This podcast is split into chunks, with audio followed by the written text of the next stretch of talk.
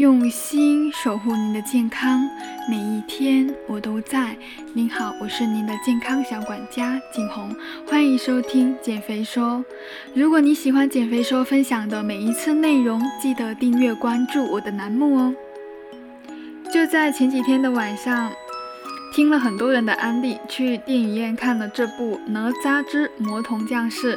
虽然哪吒是个虚拟形象，可热度却一点也不低。在电影的后边看到小哪吒，就算受到了陈塘关百姓三年的偏见和讨厌，依然坚定自己斩妖除魔的道心。对敖丙的一句话：“别人的看法都是狗屁，你是谁？只有你自己说了才算。”这是爹教我的道理。是的，拒绝偏见，才能够所向披靡。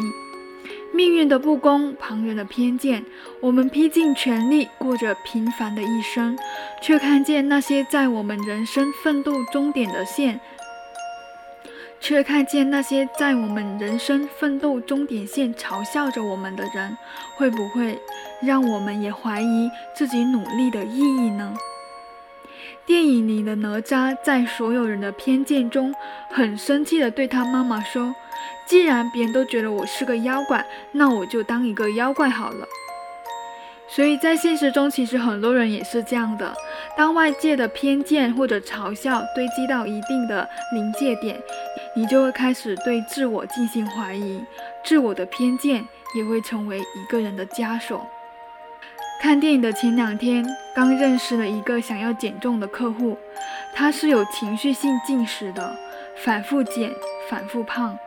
通过朋友的认识找到了我，他跟我说，他生活其实是很幸福的，老公很爱他，有个可爱的儿子，爸妈都很好，就是因为产后不注意身材的保养，越来越胖，特别是在见到以前的朋友，总被调侃到你最近又胖了。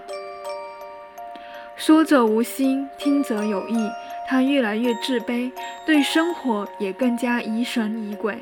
试过很多种减肥方法，但总是坚持不下来。失望后呢，又暴饮暴食，暴饮暴食之后又开始自责，体重上涨，内心又焦虑，焦虑又继续在减肥，然后又失败，如此的恶性循环。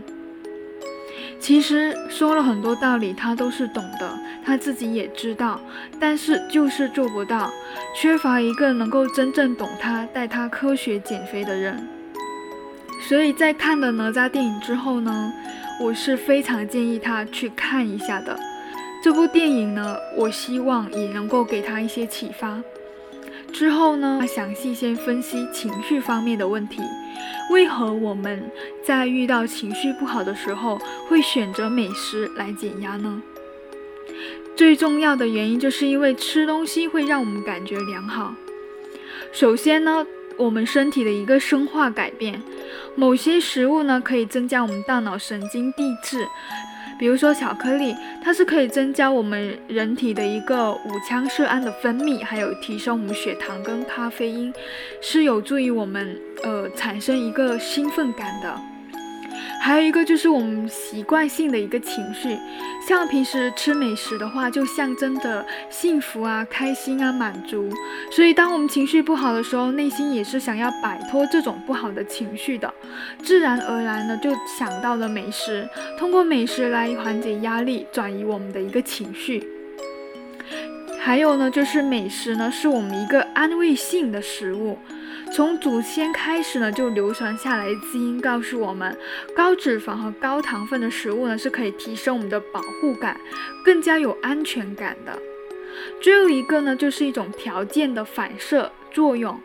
在我们婴儿时期呢，其实哭闹就会有奶水喝，食物呢是会让我们小孩呢感觉到更好，进而慢慢的，只要我们哭闹，内心不舒服、不爽的时候呢，就会想要吃东西，等等这些原因呢，久而久之呢，就会导致了为何现在有那么多人都存在一个情绪性进食的情况。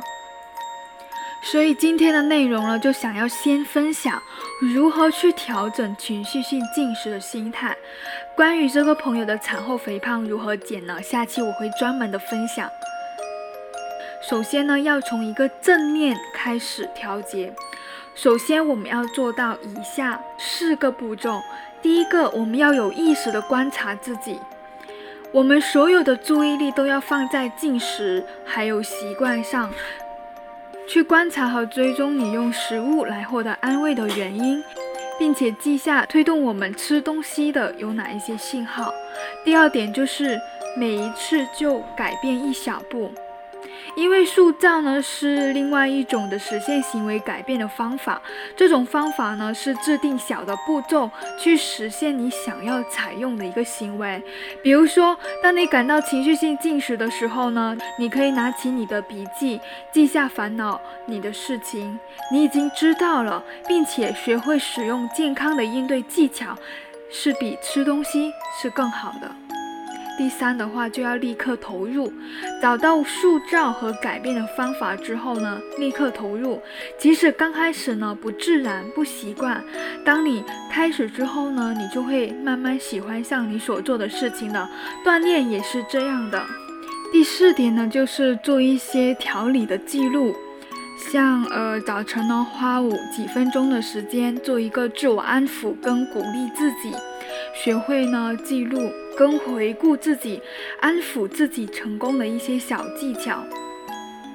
关于情绪方面呢，我们一定要学会了解自己，走进自己的内心，去发现什么才是我们自己真正渴望的。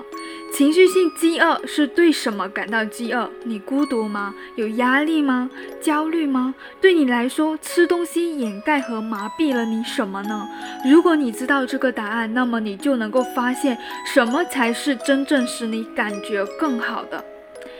好的，今天的内容就分享到这里，我是您的健康小管家景红，下期见。